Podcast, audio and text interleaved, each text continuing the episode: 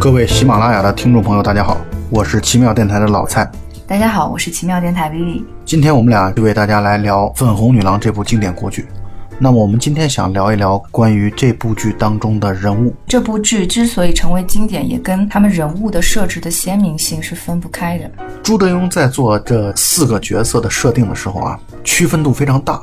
但是呢，又同时，其实很多女孩子是可以在这四个主角当中看到自己身上的影子。对，没错。你可能既有这种结婚狂对于感情的这种盲目的追逐，同时又有自己认为自己是万人迷的这样的一种自信，同时还有像哈妹，哈妹其实是一个少不经事的，其实什么都不懂的一个女孩子。但现实生活使得我们最后可能只能做男人婆。所以，她的这个人物设定本身是很有深意的，很值得玩味的一件事情。那我们可以一个人一个人的来去简单的聊一聊，比如说四个人当中，哈妹可能算是年龄最小的，而且跟另外三位的年龄可能还是有一定的距离啊。嗯，所以她就是那种没心没肺的，在我看来啊，就是没心没肺的那种傻乐的类型，但是她却代表了一种阳光和乐观。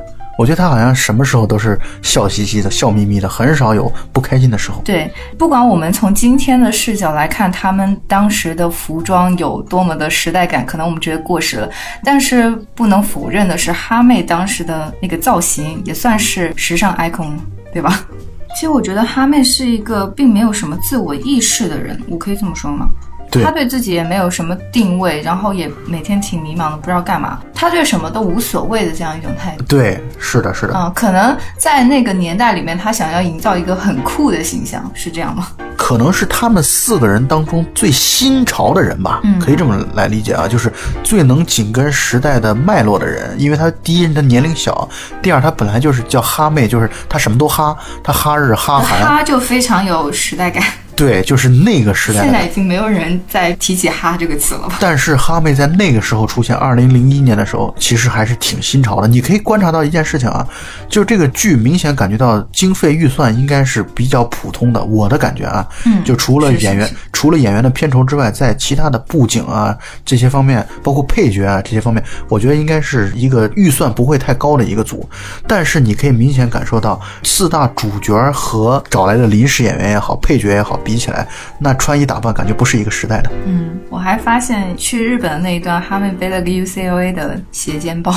其实我很喜欢张妍这个女演员，我觉得她长得特别的好看。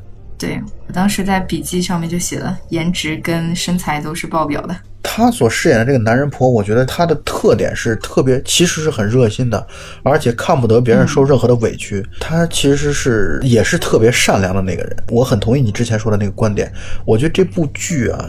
特别在价值观当中强调了女人的善良，就是善良对于女人来说是可以说是一个必须要具备的特点和特色。如果不善良的女人的话，你最终肯定是没有好结果，或者说不被观众所喜欢。观众所喜欢的就是教育片，对，就一定要善良，其他的先不管不顾。你傻一点没关系，脑子不够用没关系，但是但是必须得善良。是关于男人婆这个角色，首先会被这个称呼给误导。就会觉得他应该是个冷冰冰的，然后只会一心投入于工作，然后瞧不起男人，是这样子一个角色。但是你有没有发现，这四个主角当中，其实最容易流泪、最容易哭的，我觉得不是结婚狂，就是男人婆。张岩所饰演的何如楠在这个剧当中啊，其实经常掉眼泪。他其实看不得别人受委屈，他愿意去通过自己的努力劳动。啊，工作来去获得别人的满足，在这个剧当中的何如楠就是一个完全标准的付出型人格。是我个人的话，就是会最喜欢这个角色。在我看来，他是几个稍微有一点点极端的价值观里面最为正常跟平衡的一个。对他既没有哈妹的那种不成熟，同时也没有结婚狂的那种傻乎乎。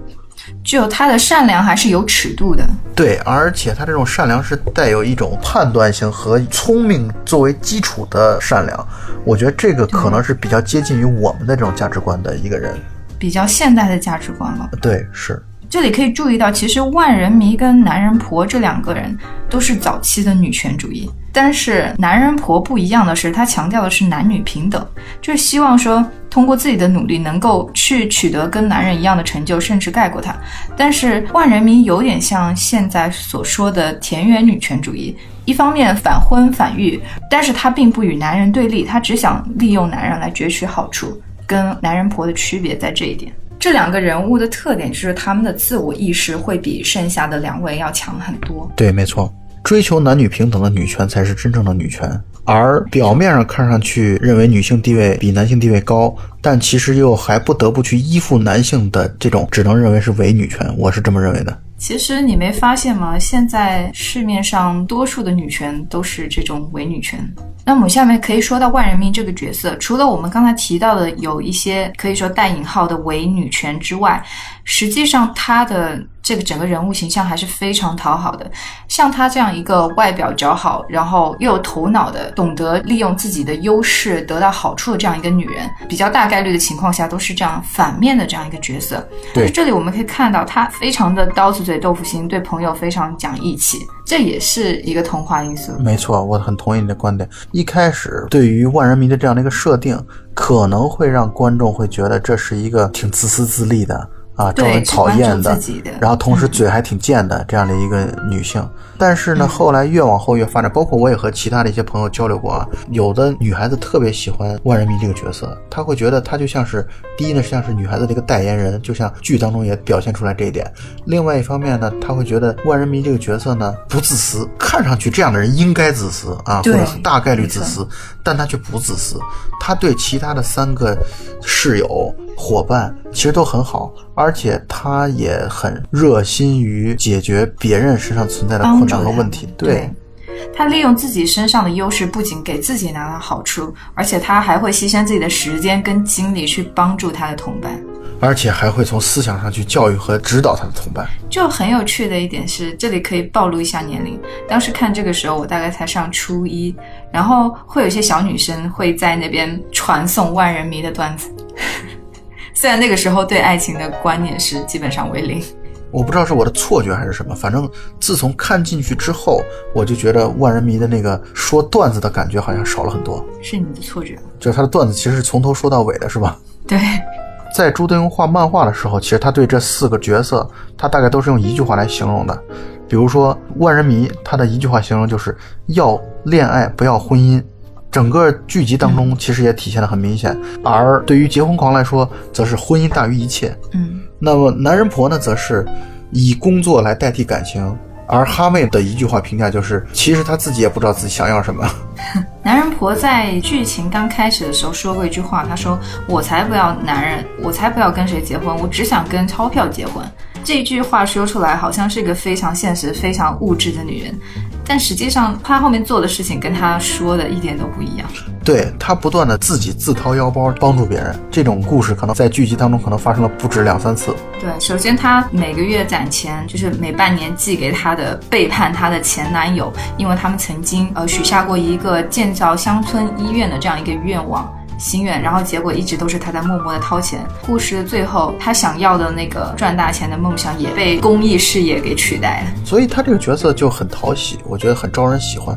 这个剧集啊，我们来谈谈它为什么经典。我觉得经典的第一个点就在于这里边的主要角色都很招人喜欢，甚至包括那个所谓的坏女人于露，我觉得到最后也很招人喜欢。其实于露在一开始我就不讨厌她。即便是他设了那么多卑鄙下流的伎俩去对付设计这些人，但是我觉得他很可怜啊，就好像结婚狂有对王浩说过一句话，他说于露很可怜，他只是用自己的方式去争取一些得不到的东西。我觉得他可能是有在这方面会有性格缺陷，就从小可能说他想要的东西他一定都能得到，在他得不到的时候，他只想要硬碰硬，所以有这种鱼死网破的这种方式在。这里的对立面一看肯定就是万人迷，对吧？在万人迷就是懂得这种用比较迂回的战术来得到自己的好处。你觉得设想一下，如果于露是万人迷这样的性格的话，王浩会拒他于千里之外吗？令我吃惊的是，万人迷这样一个风情万种的角色，当时她的扮演者陈好才二十二岁。现在我想到二十二岁是个多么青春年少年纪，居然能把这样一个成熟的玉女的形象拿捏得如此的恰当，真的非常惊讶了。这个剧为什么还经典的？还有一个原因是在于，几乎每一个主演都在本剧当中贡献了自己演艺生涯当中的最高峰。换句话来说，好几个演员都是在这部剧当中达到了自己的演艺生涯的。那种巅峰，比如说你提起张岩，可能最重要的剧就是这部剧；你提起胡兵，他在影视剧当中最重要的可能也是这部剧。哈妹就更不用说了，也应该是这部剧。陈好当然也是如此，可能除了刘若英和张氏这种本身演技很出色的这种演员，演的类型和内容都很多的演员除外，剩下的人恐怕都是本剧即使他们演艺生涯当中到目前为止最巅峰的一个表现。即便如此，结婚狂也是刘若英在演艺生涯，特别是电视剧生涯中的一个非常重要的标签。是的，甚至她在好像很多年后的一个演唱会，在最后唱那首歌的时候，唱那个片尾曲的时候，也是以结婚狂的一个形象出来的。然后当时的她的粉丝都非常的惊讶跟惊喜。因为结婚狂是整个剧的第一号女主角啊，所以编剧对她着的墨是最多的。我们先来说她表演的状况，虽然是一个喜剧啊，刘若英其实很少去演喜剧。但是呢，他在这个片当中表演的其实相当出色，因为其实挺难的，就是演喜剧其实很难的，尤其演他这样的一种还要丑化自我的、丑化自己的这种喜剧角色，对他来说确实难度挺大。